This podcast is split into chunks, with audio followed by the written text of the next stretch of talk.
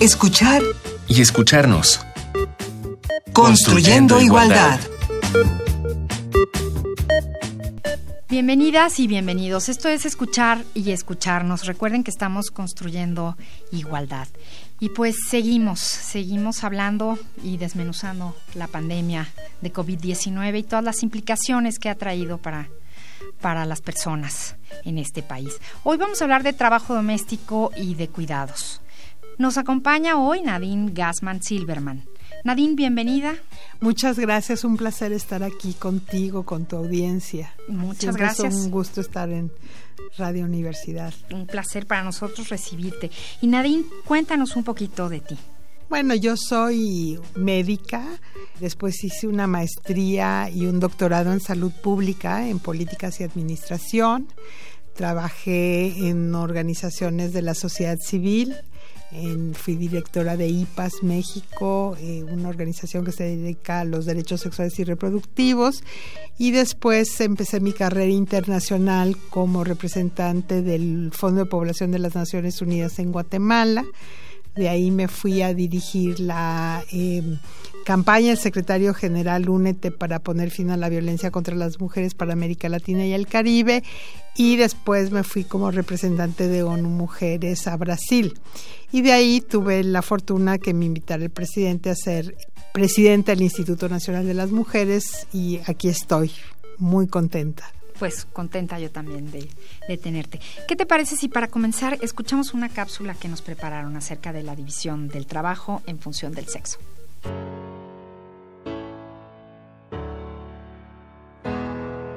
La división del trabajo en función del sexo responde a fenómenos sociales y culturales que evidencian una diferenciación histórica en la asignación de actividades y espacios para realizarlas.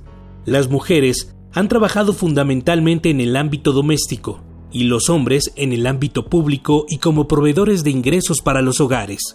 Esta división sexual del trabajo ha sido causante de la desigualdad de oportunidades entre mujeres y hombres, a la cual se añade que las mujeres siguen siendo las principales responsables de las actividades de cuidado al interior de los hogares. Podemos sumar a esto la doble jornada, aquella que indica que además de contar con un empleo remunerado, la mujer llega al hogar para cumplir con los deberes, tareas de cuidado, sin ningún tipo de remuneración económica. Que el trabajo de cuidados al interior de los hogares se haya delegado a las mujeres, en ocasiones con carácter de obligatorio, les ha propiciado una sobrecarga de trabajo al incorporarse en el mercado laboral, que podría aligerarse y redistribuirse si los propios integrantes de la familia, las empresas, el Estado y la sociedad en general estuvieran sensibilizados y participaran de manera más activa y responsable y si se les proveyera de infraestructura y servicios públicos.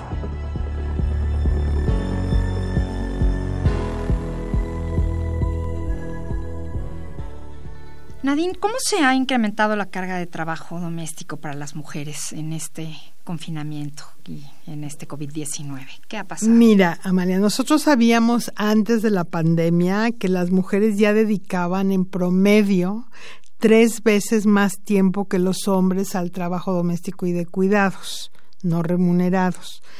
Con el confinamiento en los hogares, el trabajo de cuidado se duplicó. Incluso podríamos afirmar casi con certeza que para las mujeres se triplicó. Entonces, hoy las mujeres, en el marco de quédate en casa, por un lado hacen trabajo a distancia, por otro lado hacen el cuidado, lavar, planchar, hacer de comer, pero también son las maestras de sus hijos y de sus hijas y también en caso de que tengan personas enfermas, también son las que eh, cuidan a las personas enfermas. Entonces realmente eh, se ha aumentado muchísimo el, el trabajo de cuidados.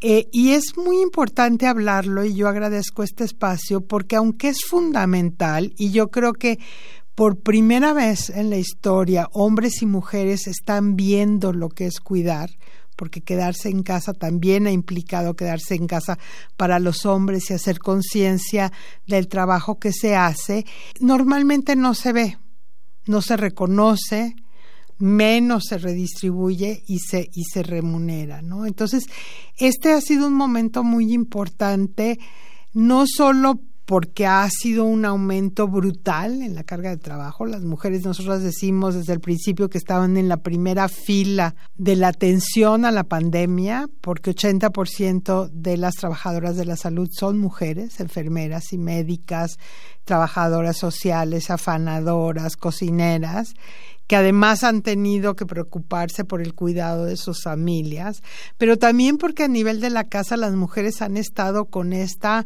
sobrecarga de trabajo. Es un tema muy importante, lo ha sido siempre para el y mujeres y para esta administración es uno de los ejes centrales el hablar del cuidado, hablar de la corresponsabilidad, no solo dentro de la familia, entre mujeres y hombres, pero también las políticas públicas de cuidado y la importancia que se, se involucre el sector privado. Te cuento algo que es muy interesante, que las encuestas que ha hecho durante la pandemia la INEGI, en relación a empleo, desempleo, búsqueda de trabajo, hay un tema muy importante. A diferencia de los hombres, el principal motivo por el que las mujeres desisten de buscar empleo es porque no tienen quien cuide a sus hijas y a sus hijos. Eso lo reportaron el 57% de las mujeres entrevistadas en comparación al 6% de los hombres. Entonces, vemos que aunque hemos estado hablando y parte de lo que Li Mujeres ha hecho es hablar con los hombres, seguimos con esta eh, construcción social de que el cuidado es una responsabilidad primaria de las mujeres. Y ahora, ¿qué sucede eh, en este asunto de la enfermedad? ¿Serían también las mujeres en casa quienes cuidarían a los enfermos? Es otro factor de riesgo. Sin duda, sin duda. O sea, tú ves que cuando nosotros le decimos, y yo soy médica, soy salubrista, y eh, la, la política es extraordinaria decirle a la gente que tiene que está positiva o que estuvo en contacto, quédate en casa, haz cuarentena. Y muchas, la gran mayoría, no tienen síntomas graves o son asintomáticas. Pues las personas que cuidan a esos enfermos son en general las mujeres, lo que aumenta, por supuesto, su riesgo y la carga de trabajo. Y en la cuestión de los hijos, ¿qué ha pasado en este confinamiento? ¿Es también un trabajo de ellas? Bueno, el, eh, cuando yo te decía que hacen su trabajo, o sea, muchas están haciendo teletrabajo, pero hemos dejado la educación a distancia, ya sea por la televisión, por las computadoras, y eso no se hace sola. Los niños y las niñas necesitan apoyo. Entonces las mujeres en general se han vuelto maestras también de los hijos y las hijas. nosotros lo vemos alrededor de, nos, de nosotras, a las mujeres profesionistas que tienen niños pequeños que están teniendo que hacer su trabajo porque estamos en casa pero no hemos dejado de trabajar, han tenido que dedicarle horas de trabajo a ayudar a los niños y a las niñas con la escuela, además de dedicarse a todo lo que es mantener la vida, eh, la limpieza, el tema de la limpieza y la higiene también ha sido una cosa que se ha redoblado con la pandemia, porque tenemos que higienizar las cosas que vienen de fuera, estamos mucho más conscientes de la higiene de manos, entonces es una cosa de, de las propias mujeres, pero también de los niños y las niñas. Entonces sí, se ha vuelto una carga muy importante y nosotros decimos que ha aumentado también el cansancio, también el riesgo, porque pues las mujeres en, en el confinamiento también en muchas casas tal vez, ¿verdad? Han el tema de estar con agresores, el tema de salir a las compras, aunque muy interesantemente vemos más hombres en los supermercados que mujeres, porque pues con tal de salir se han vuelto súper solidarios, ¿no? Van con los perros y a las compras, pero sí, sí realmente hay, ha habido un enorme estrés en la vida de las mujeres, sin hablar todavía del, de que 50% de las mujeres o más están en el mercado informal de trabajo. Y entonces para muchas ha habido todo esto y además no poder dejar de salir porque pues si, si no salen no comen. A, distribuir. ¿Cómo saldremos de esta las mujeres además de agotadas, Nadie? Pues mira, yo pienso que para las mujeres es hay enormes desafíos, pero más desafíos hay para nosotros como sociedad. O sea, nosotros tenemos que salir, salir de esto con mayores políticas públicas que reconozcan el cuidado como un trabajo, que reconozcan que hay que hacer una redistribución del cuidado, una corresponsabilidad. Entonces, vamos a salir con grandes desafíos para los hombres dentro de las casas, para las mujeres para no quedarse en casa y para la sociedad para realmente ver este tema como un tema como es estructurante de la vida de la sociedad. Pues llegó el momento de nuestra recomendación musical. Vamos a escuchar una canción. Elegimos cada programa una canción que tiene que ver con nuestro tema. La de hoy se llama La doble jornada. Esta canción surge de las confederaciones sindicales de República Dominicana. Parece ser un festejo de primero de mayo, Día del Trabajo. Y justamente relata las condiciones laborales que tienen que enfrentar las mujeres en su doble condición de trabajadoras asalariadas y responsables de familia, a lo que se, le llama doble jornada. Ya tú dijiste, bueno, se le suma la triple, la cuádruple y bueno, no sabemos cuántas más. Y esta canción es un llamado a las mujeres a romper esas barreras. La doble jornada.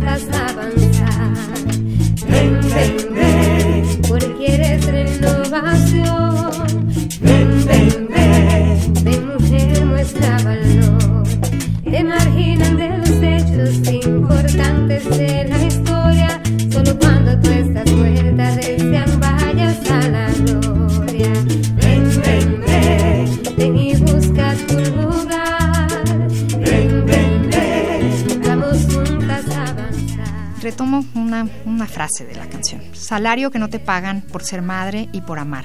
Para ti los días feriados aumentan tu obligación. Así nos suena este, este encierro, este confinamiento y este COVID-19 para las mujeres. Así es, así es. Nadine, ¿cuáles son las acciones que implementó el Mujeres durante esta pandemia? Yo creo que tenemos que empezar diciéndole al público que nos escucha que el Mujeres es el órgano rector de las políticas de igualdad entre mujeres y hombres eh, del gobierno federal. Y nosotros tenemos una hoja de ruta que es el Proigualdad. El año pasado lo desarrollamos recorriendo el país. Fuimos a los 32 estados, nos reunimos con más de 4.500 mujeres, oímos su voz. Y si yo te tengo que hacer un resumen muy corto, y obviamente el Proigualdad no es corto porque es una hoja de ruta, tiene seis objetivos, más de 270 acciones, pero lo que las mujeres nos dijeron eh, y que ha guiado nuestro quehacer, eh, no solo en el Proigualdad, pero en el Proigualdad durante la epidemia, es que querían tres cosas. Incorporarse al mercado de trabajo en condiciones de formalidad. Para eso necesitaban un sistema de cuidados, deberían poder dejar a sus seres queridos bien cuidados y seguros y vivir sin miedo y con seguridad. Entonces, hemos estado trabajando en esta emergencia para atender estas necesidades pusimos primero en el debate público este tema que estamos discutiendo hoy. Desde el inicio llamamos la atención sobre cómo las mujeres estaban en la primera línea de respuesta, que el tema de cuidados era un tema central antes, durante y después eh, de la epidemia.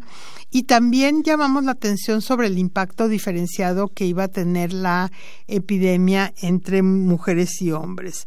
Estuvimos trabajando y somos parte del grupo que ha convocado la Secretaria de Gobernación para prevenir eh, la violencia contra las mujeres. Hicimos que los servicios de atención a las mujeres, tanto de atención a la violencia como los de salud sexual y reproductiva, fueran servicios esenciales.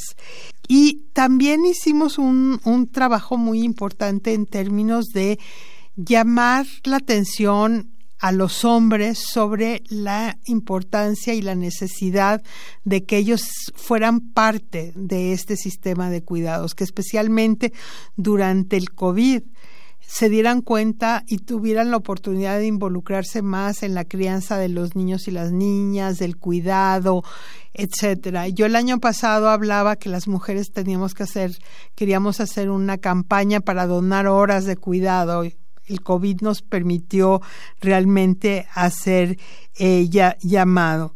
Por otro lado, desde el inicio estuvimos trabajando con toda la Administración Pública Federal para que la respuesta tuviera en cuenta, tuviera una perspectiva de género y en ese sentido, cuando vemos lo que se ha hecho en términos de programas prioritarios, más de la mitad de los programas prioritarios que el gobierno federal, este, este gobierno, el gobierno de la 4T, está implementando están dirigidos a mujeres, ¿no? Solo para darte un par de, par de ejemplos, en los créditos de tandas para el bienestar, el 71% de las beneficiarias son mujeres. Eh, ni se diga en el tema de eh, las pensiones para adultos y adultas mayores, las becas Benito Juárez, eh, los beneficiarios, más de 400 mil beneficiarias para el programa para las personas con discapacidad. Y por otro lado, nosotros desde el Mujeres hemos estado trabajando aún durante la pandemia en implementar con eh, la Secretaría del Bienestar y con la Seguridad Alimentaria Mexicana de la Segalmex, un programa específico para eh, mujeres en situación de violencia, de empoderamiento económico, apoyándolas a sobrevivientes para emprender pequeños negocios. Entonces, hemos estado, digamos, desde el Mujeres trabajando un poco en que los programas sean programas que vean eh, y apoyen específicamente a las mujeres, por ejemplo, en los programas de créditos, créditos a la palabra, etcétera, por primera vez se les dio créditos a trabajadoras del hogar.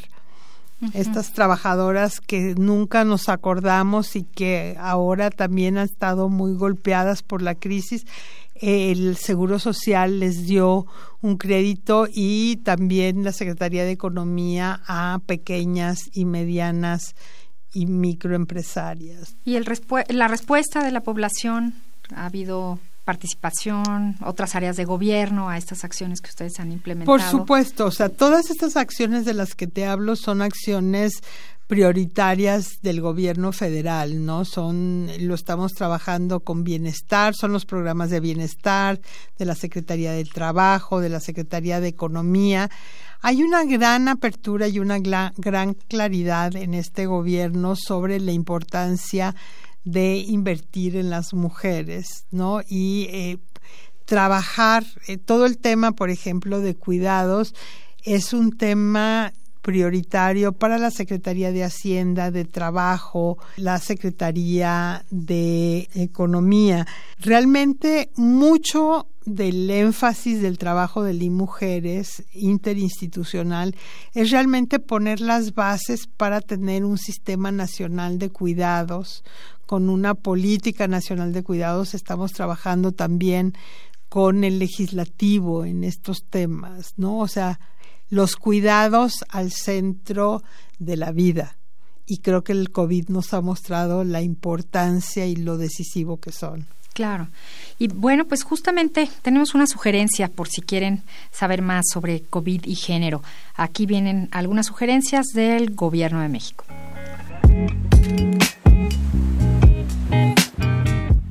Los cuidados del hogar, tanto de la vivienda como de sus miembros, es una tarea de todas y todos. Para generar una buena convivencia en casa, te recomendamos algunos folletos que el gobierno federal emitió como sugerencia para una sana convivencia. 1. El tiempo en casa es tiempo de cuidados. Su objetivo es promover una saludable convivencia durante el confinamiento y reflexionar acerca de los estereotipos que propician que las mujeres y niñas sean quienes brinden cuidados mientras los hombres y los niños son quienes los reciben. 2. Cinco mensajes clave para cuidarnos. Aquí encontrarás tips sencillos para lograr que las labores en casa sean más equitativas. 3. COVID-19 y su impacto en números desde la perspectiva de género. El folleto presenta datos acerca del personal profesionista dedicado a cuidados de la salud en México, la situación de las personas que se dedican al trabajo del hogar remunerado y la carga de trabajo de cuidados no remunerados que asumen las mujeres en los hogares mexicanos. Todos están disponibles en la red.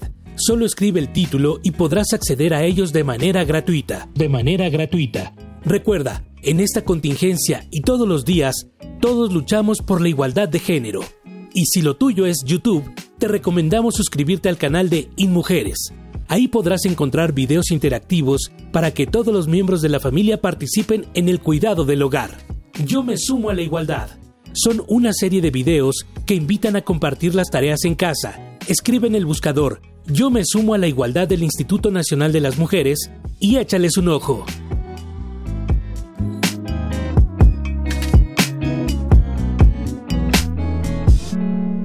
Nadine nos hablaba sobre los, los desafíos, que es lo que viene para las mujeres. ¿Qué, qué tiene pensado el InMujeres para estos desafíos? ¿Qué viene?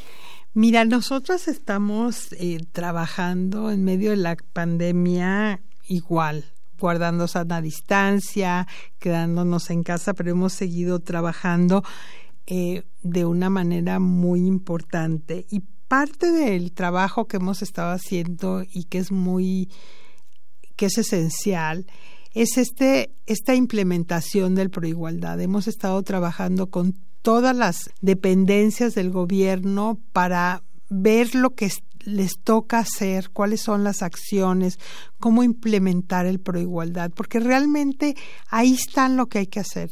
Si nosotros logramos hacer todo lo que dice en proigualdad en cuatro años, vamos a tener una situación diferente para las mujeres. Y este es un gobierno de transformación, entonces esto es esencial, transformar la condición y situación de las mujeres es muy importante.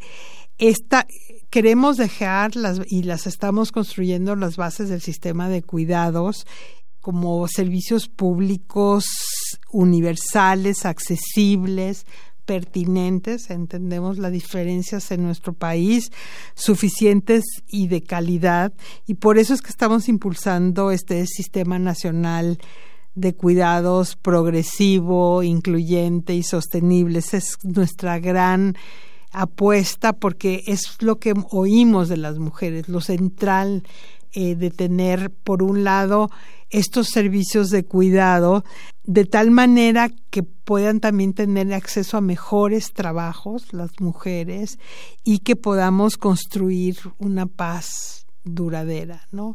Entonces estamos trabajando con las dependencias, pero al mismo tiempo con las organizaciones de la sociedad civil que son centrales, que han tenido este tema en agenda desde siempre y con el poder legislativo de tal manera que podamos dejar esto.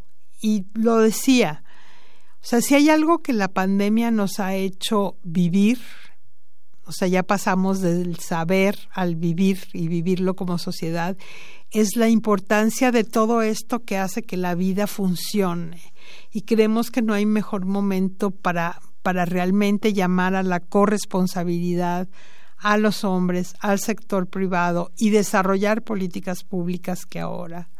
Y ¿Puede haber contacto de la población con ustedes? ¿Tienen algún teléfono, algún canal? ¿En qué situaciones ponerse en contacto con ustedes? Mira, nosotros tenemos una, una vida en redes sociales muy importante a, través de las redes sociales, tanto del Facebook que es y mujeres MX o del Twitter que es arroba y mujeres damos a conocer todo lo que hacemos, documentos, eventos, webinars, hemos tenido muchos.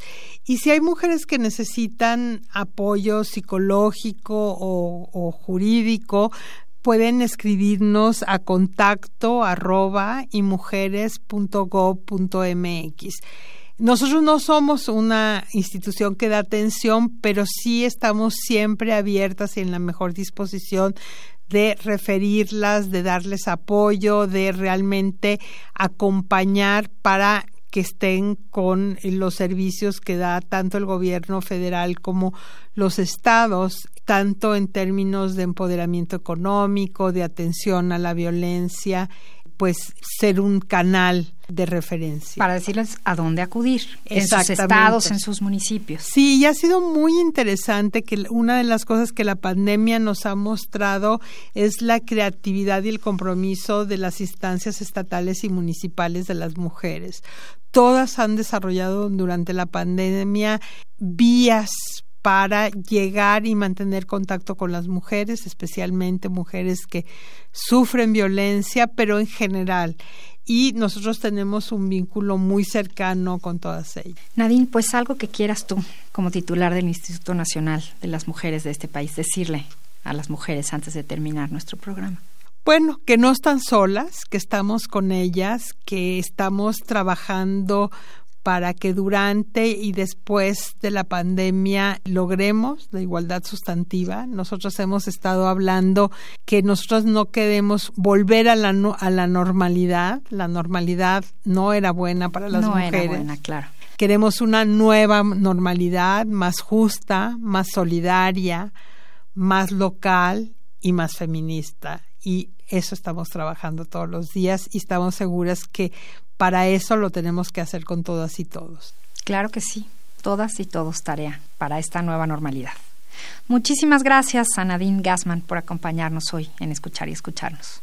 Un placer estar contigo. Estuvimos con ustedes en la coordinación, Ana Moreno, en las redes sociales del CIEG, Alejandra Collado, en la asistencia de producción, Carmen Sumaya, en la operación técnica, Francisco Ramírez, en la producción, Silvia Cruz Jiménez, en los micrófonos, María Amalia Fernández. Nos escuchamos la próxima semana.